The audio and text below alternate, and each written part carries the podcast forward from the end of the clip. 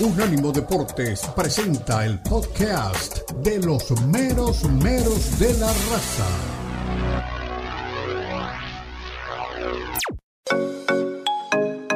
Llegó el momento de preguntar, de opinar, de participar de los meros meros de la raza.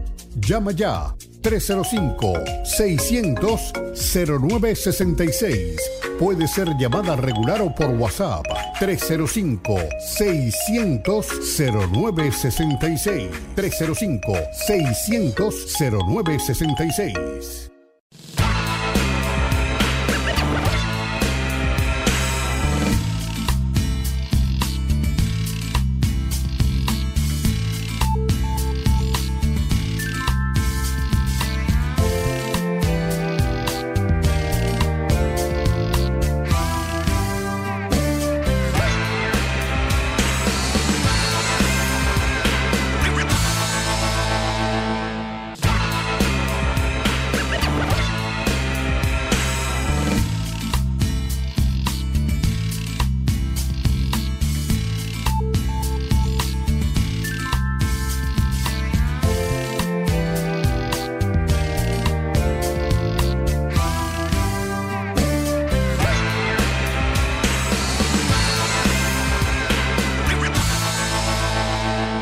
Bienvenidos una vez más a los meros meros de la raza, ahora en imagen. Una hora de corrido, estuvimos ya en radio hablando de todo lo que pasa alrededor de la llegada de Laines al fútbol mexicano y dando algunos nombres de quién puede llegar a dirigir al Tri.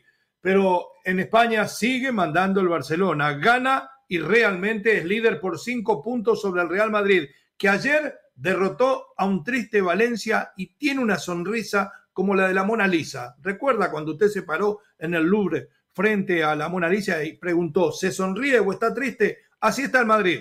Le gana al Valencia y está a cinco puntos del líder. Javier Tebas alborota el avispero y dice, solo el Real Madrid puede llegar a contratar a Mbappé y a Haaland porque el Barcelona, oído la música, está económicamente arruinado. Así como lo escuchó, lo vamos a discutir aquí.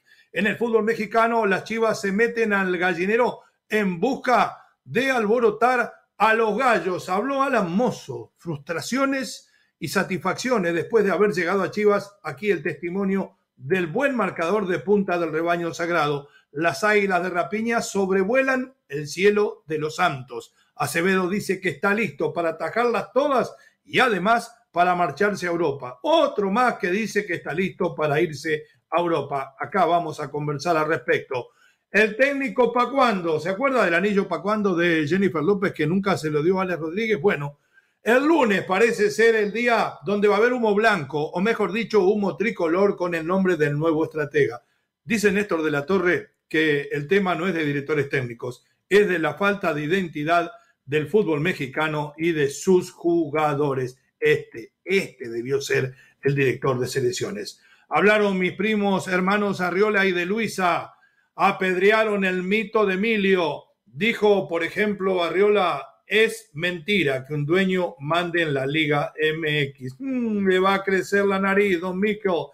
Algunas de las reformas, que no reforman nada, ya le voy diciendo, que se decidieron en el fútbol mexicano. Campeonatos largos, pero con dos liguillas.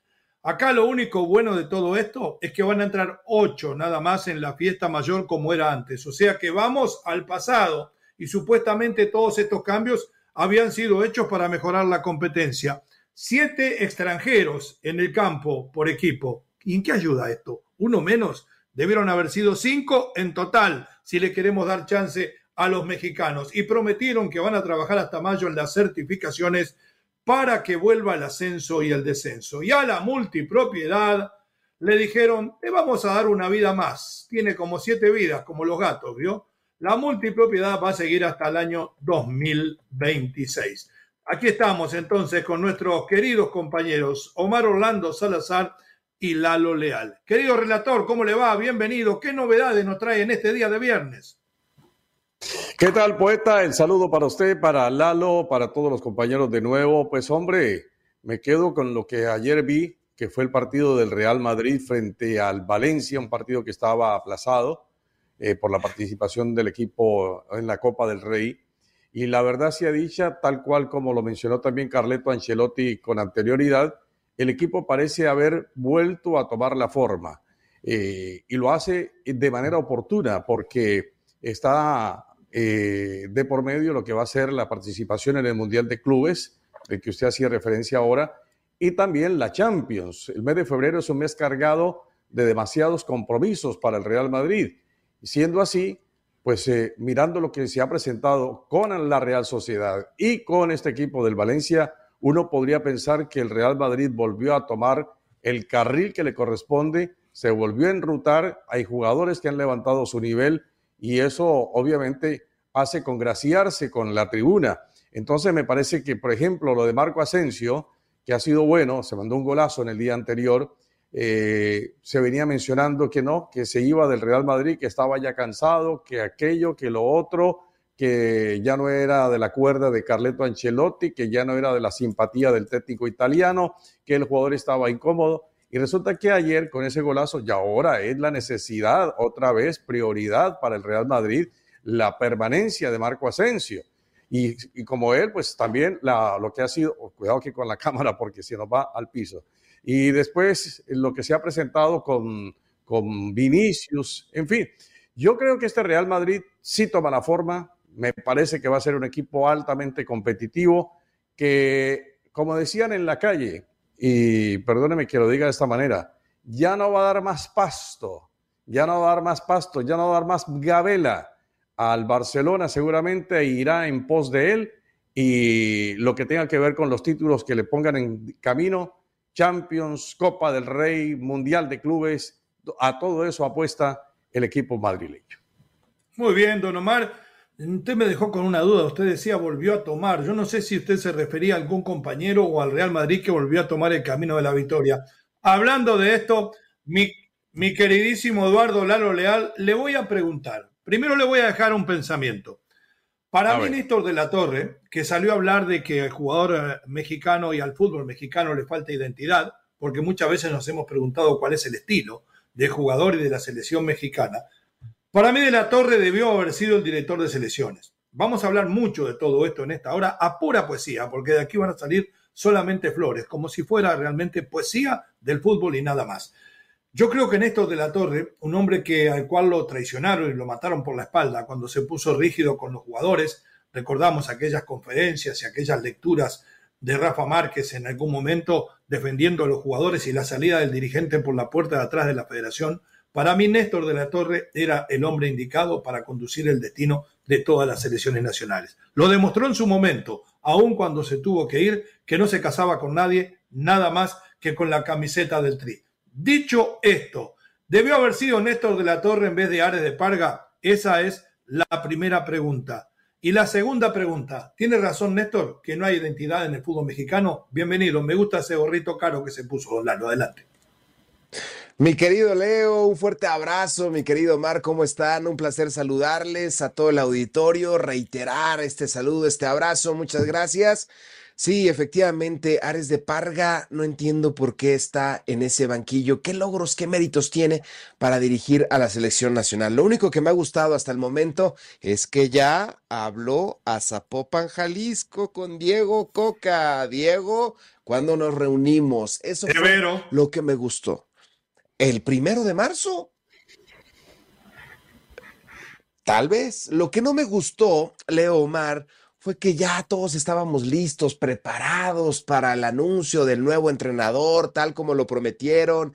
Después de algunos meses de descanso, después de la Copa del Mundo, conoceremos al nuevo entrenador de la selección mexicana y no, todavía no se ha tomado esa decisión. Hicieron una ensalada que van a quitar la multipropiedad, que de 15 extranjeros se va a reducir a 14, que las fuerzas básicas, o sea, hicieron todo un desgorre, pero lo importante que la multipropiedad, que el Atlante va a probablemente ascender en dos años, O sea, pero del técnico no hablaron absolutamente nada y es de lo que queríamos saber quién será el próximo entrenador, porque hay que recordar que en el próximo mes de marzo es Nations League, falta menos de un mes para la Nations League y la Nations League va a dar a los equipos que clasifiquen a la Copa América. Entonces, ¿cuánto tiempo va a tener el nuevo entrenador? Esta Nations no valía antes.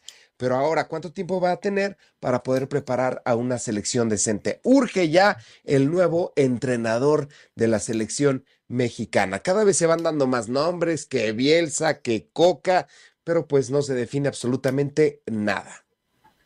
Yo creo que esta vez, eh, podemos decir, es la oportunidad donde la federación ha reaccionado más a decir lo que la prensa quiere escuchar. Todo lo que se decían en los paneles, en los platós de discusión, de los canales eh, o las cadenas mexicanas y estadounidenses de habla hispana lo pusieron en la mesa. Primero vieron y preguntaron, eh, ¿qué quieren comer? Después, cuando todo el mundo dio su idea de lo que apetecía, armaron el menú.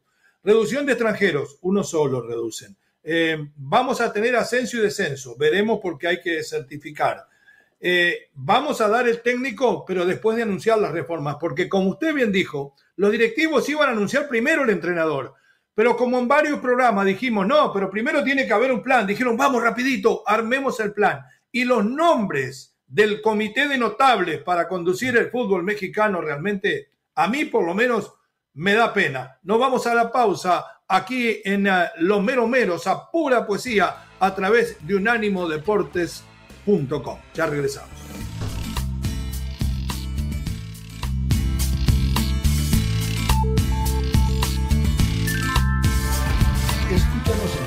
24-7 en las plataformas de TuneIn, iHeartRadio y Odyssey. A-U-D-A-C-Y. Odyssey.com.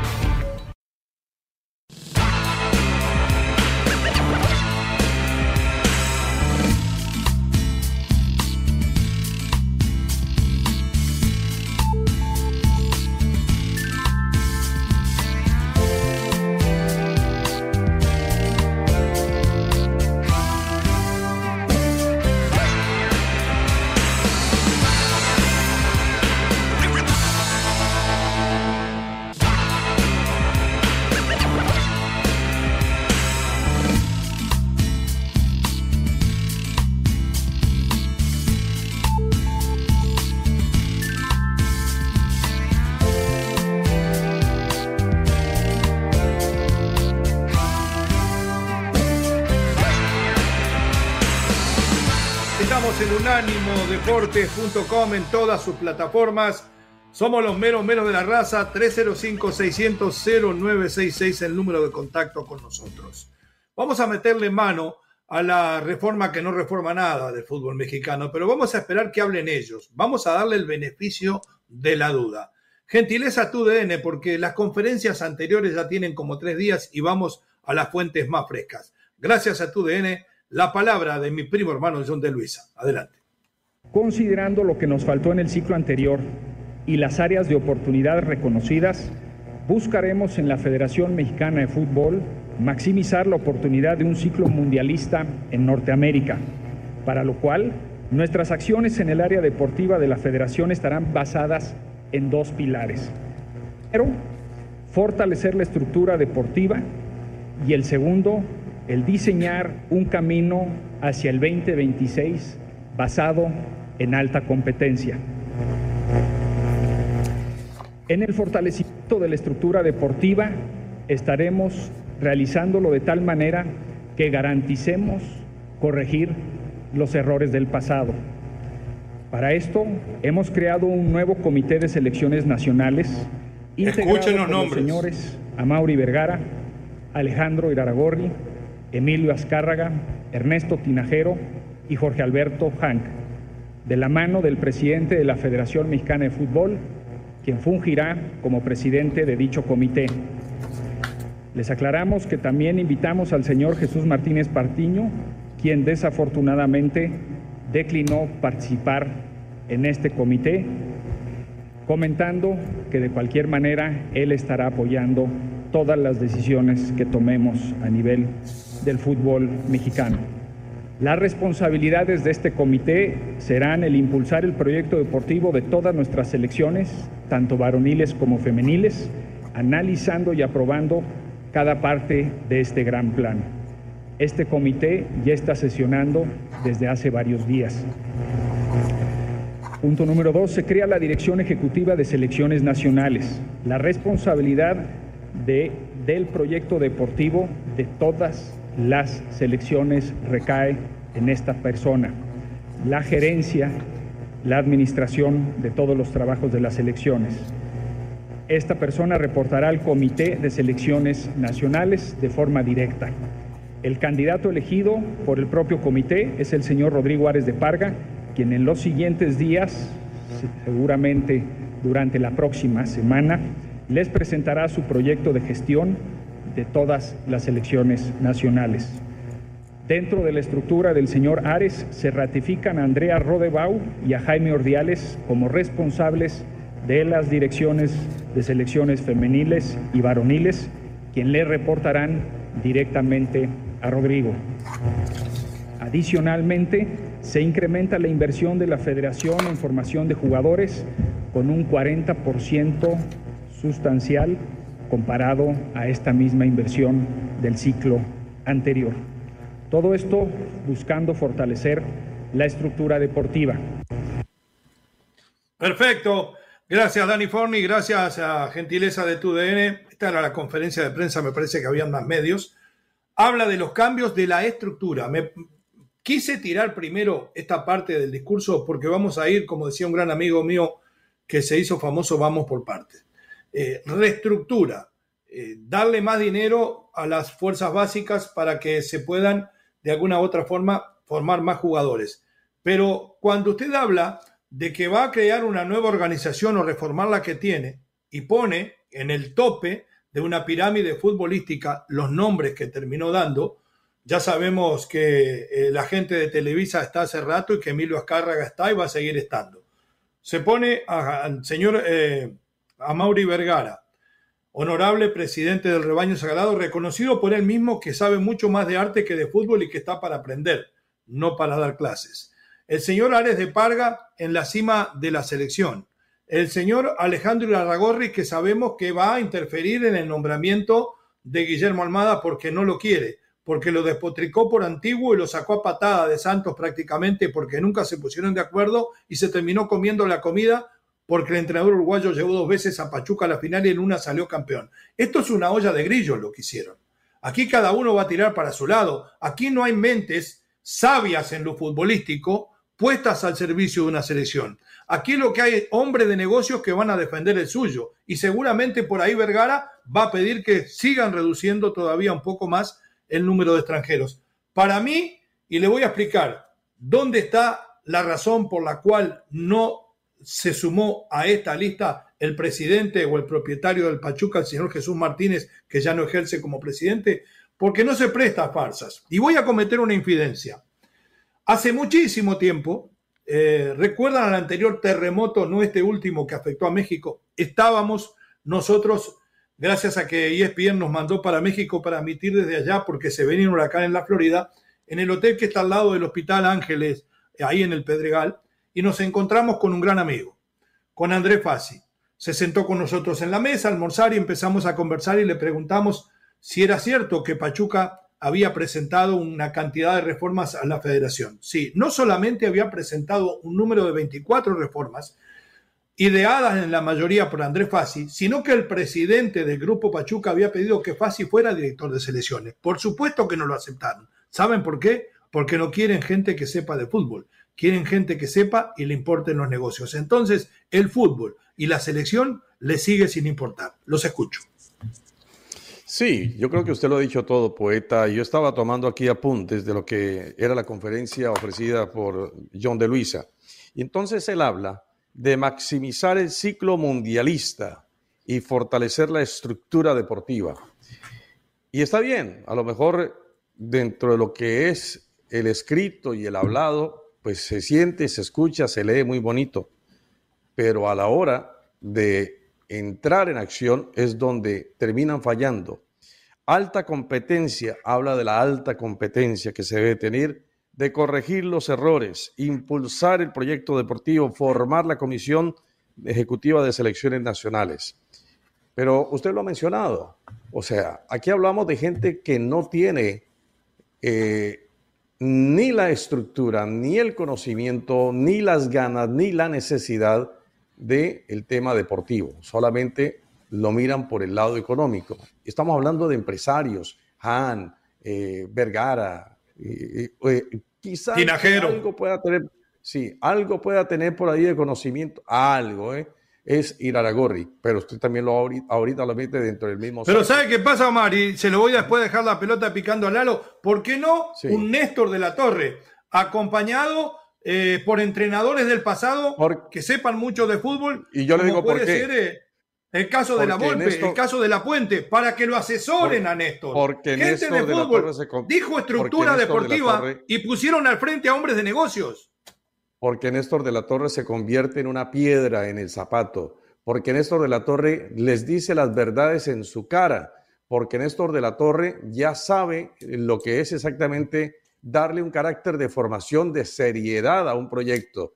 Y resulta que cuando él pone los puntos sobre las IES, como ha ocurrido tantas veces y cuando le dieron la administración de la selección, entonces se le formó realmente un verdadero lío a la Federación Mexicana de Fútbol, porque las verdades eran inocultables para Néstor de la Torre y él las expresaba de esa manera. Entonces me parece que aquí estamos hablando de lo mismo.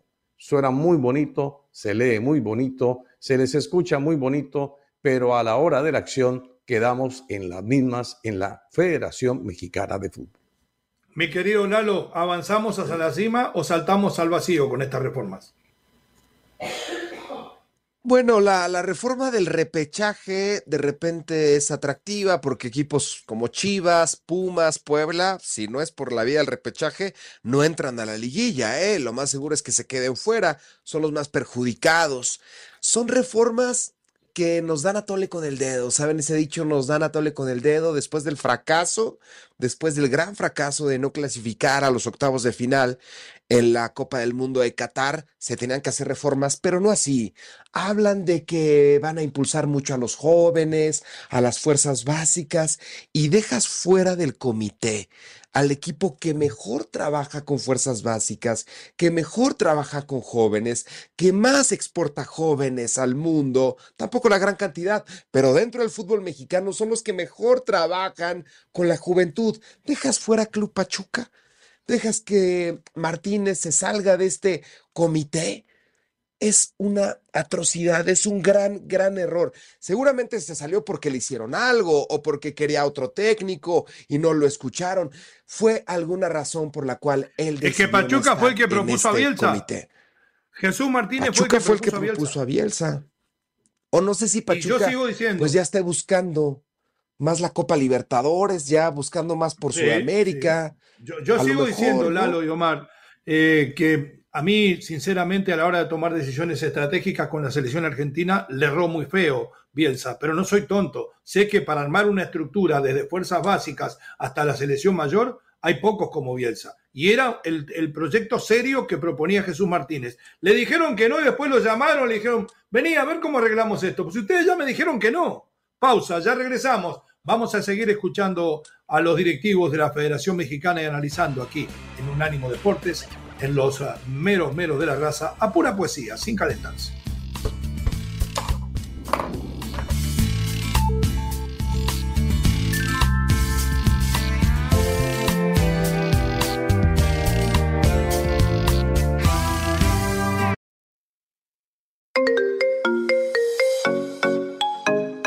Llegó el momento de preguntar, de opinar de participar de los meromeros de la raza. Llama ya 305-600-0966. Puede ser llamada regular o por WhatsApp 305-600-0966. 305-600-0966.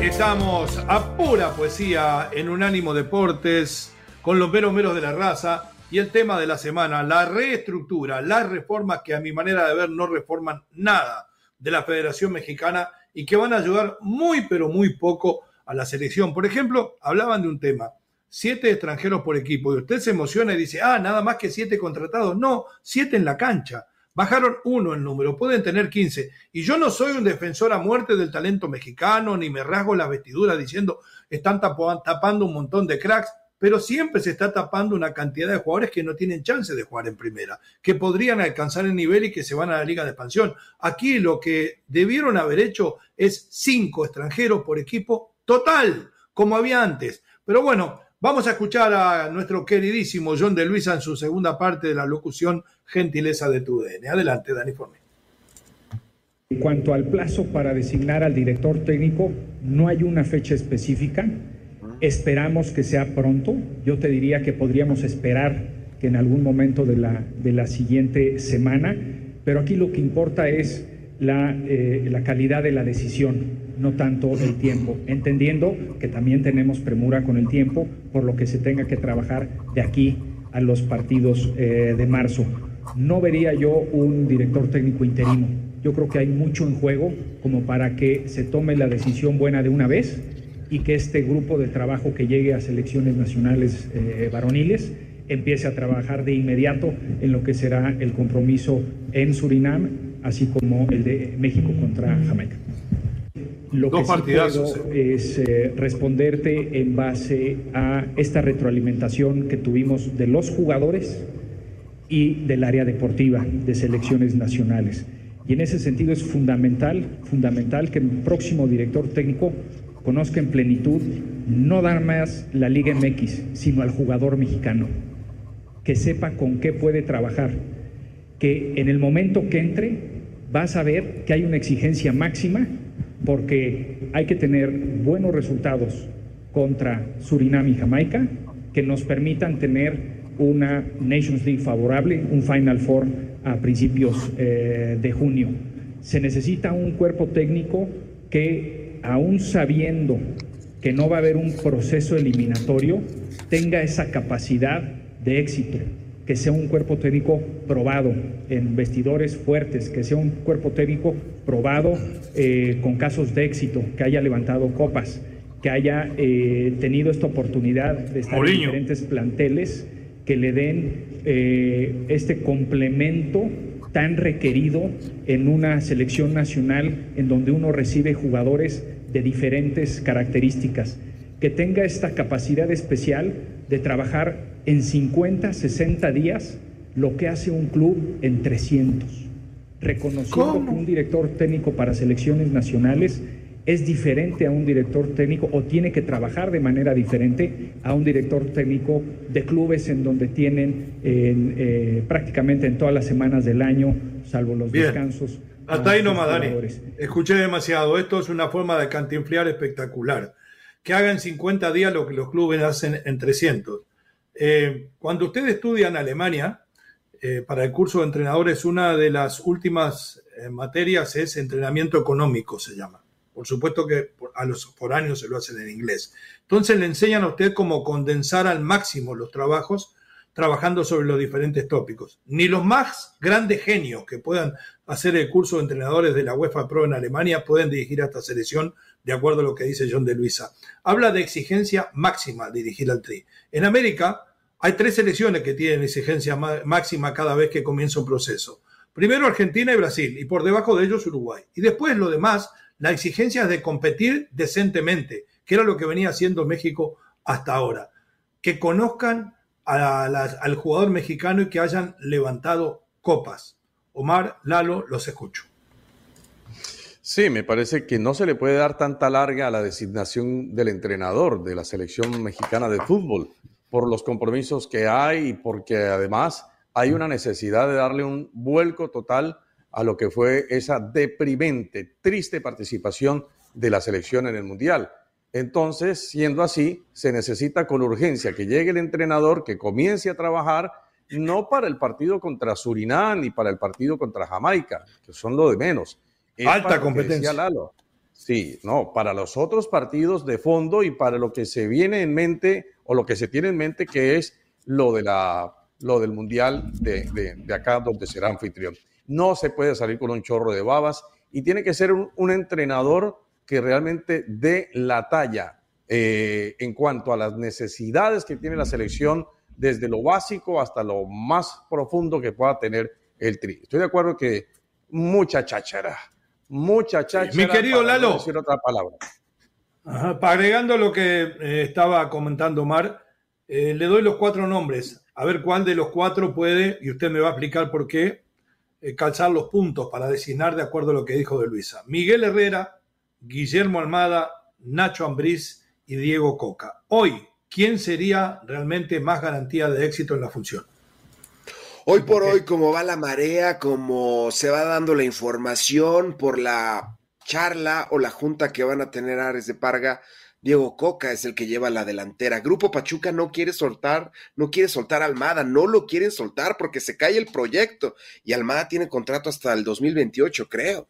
Entonces, Grupo Pachuca no quiere soltar a Almada y con lo que le hicieron de no aceptar a Bielsa, Grupo Pachuca tiene apalabrado a Almada, pero también Almada sabe que dirigía la selección o dirigía al Pachuca mil y una veces dirigía la selección, que en Pachuca se trabaja muy bien, pero no tiene seco internacional. Si no se puede la selección de Uruguay, se va a decantar por la selección mexicana y también la selección de Uruguay cuánto tiempo tiene y no pueden designar o nuevamente nombrar a, a Diego. 15 días. En, en, 15 días se sabe. El día 16 exactamente se va a saber. Entonces por ahí va por ahí va la pelota, ¿no? Por ahí va la pelota. Si Alonso continúa en Uruguay, Diego Almada pasaría a la selección mexicana. Si Alonso no continúa, Diego Almada va a la selección de Uruguay y Diego Coca probablemente a la selección mexicana o también Miguel Herrera. Por cómo definió el vestuario, la trayectoria, el liderazgo, me hace pensar que no es Herrera. Herrera, gran técnico, pero en su último andamiaje con los Tigres de la Autónoma de Nuevo León,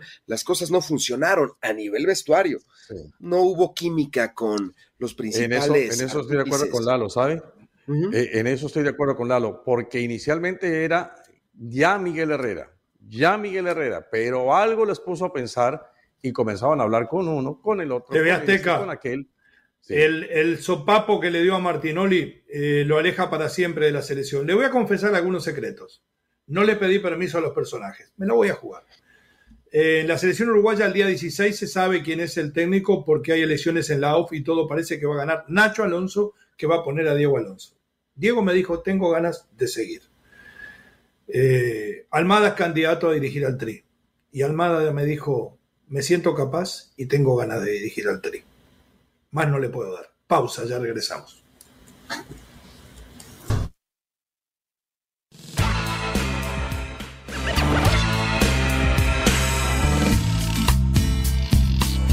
Somos Unánimo Deportes, el poder del deporte y la cultura latina.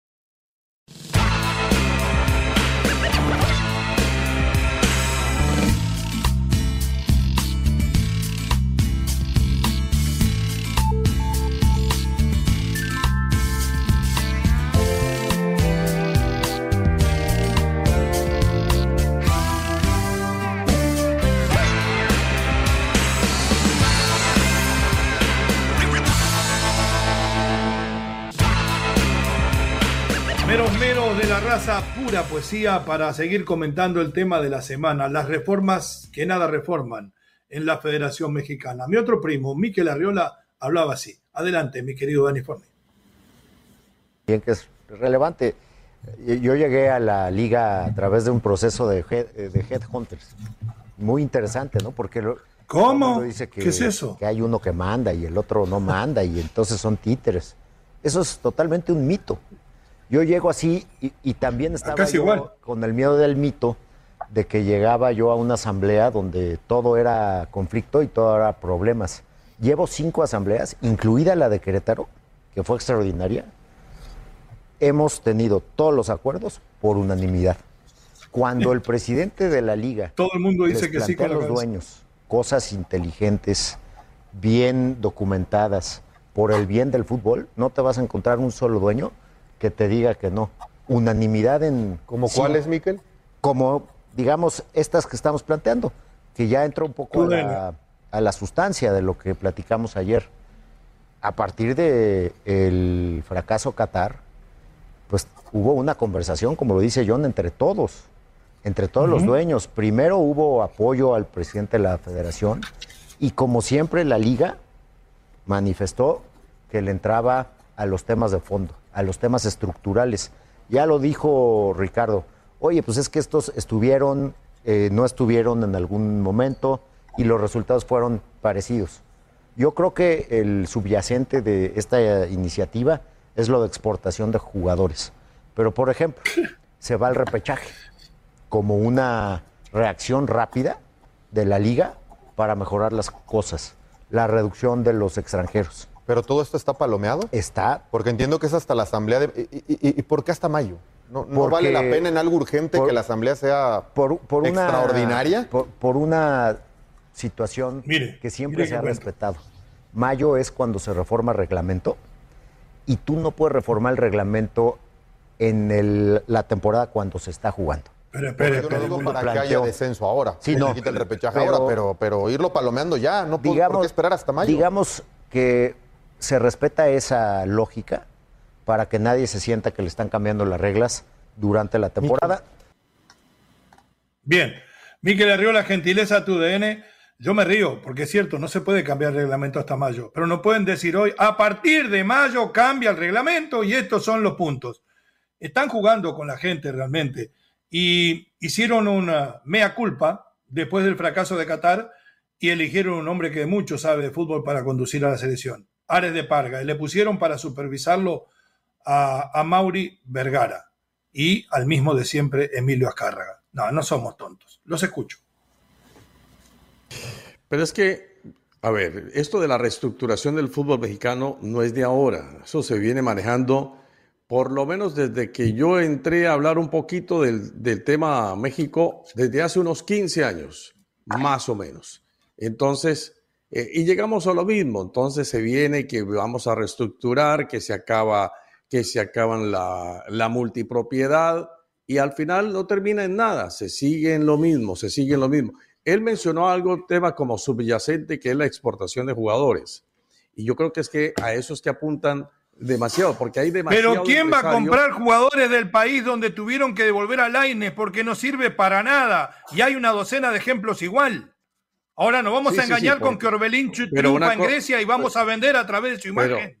no, no. Pero una cosa es el pensamiento, el criterio del vendedor, del empresario, y otra cosa es el criterio y el pensamiento del jugador. El jugador puede que sí acepte al final ir a la negociación de ir a Europa, pero al final de cuentas, ah, termina aburriéndose en Europa, pero ¿para qué me voy a incomodar si allá me gano un billete grande? Entonces me vuelvo otra vez para México y así seguimos. Lalo tiene una solución que me decía el otro día. Usted hablaba de reducción de salario, no Lalo, de los jugadores locales.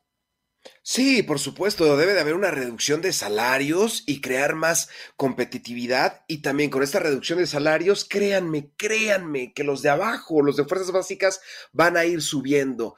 Tantas cosas que van a cambiar según la multipropiedad, el ascenso, el repechaje. Yo nada más ponía una regla más, el 2011 que regrese el 2011, que obliguen a los jugadores a tener por lo menos a dos, a dos con menos de 20 años, 11 meses. Y también, si es tan complicado, si Grupo Pachuca está vendiendo a Luis Chávez en 8 millones, nadie se lo va a comprar en el planeta Tierra, nadie. Por un gol contra Arabia, nadie te lo va a comprar. ¿Qué hay que hacer?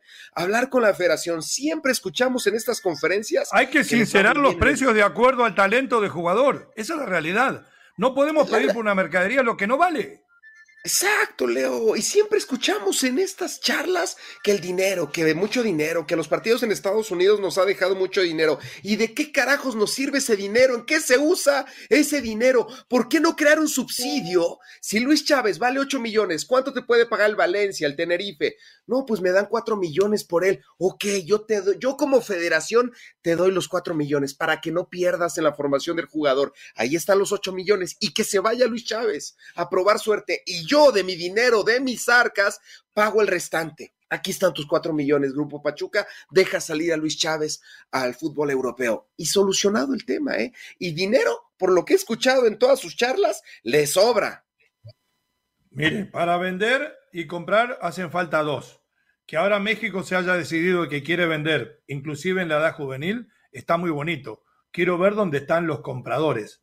¿Qué ligas sentirían atractivo de comprar en México? A mí me parece, si lo miro como directivo, uno de mis eh, labores, yo me parece que a lo mejor la liga holandesa y la liga portuguesa estaría interesada y que deberían dejar salir a los jugadores, porque esas dos ligas es donde generalmente se terminan de formar los jugadores y después dan el salto a España. Si quieren empezar a vender a precios que no existen como siempre y venderlos todos al Barcelona, como quisieron meter a Araujo, que dicen que llegó tarde, que además es estadounidense, no es mexicano, estamos realmente liquidados. Pausa, regresamos con la palabra de ustedes, 305 600 0966. Habla el pueblo al regresar, pura poesía, ¿eh? Ya volvemos.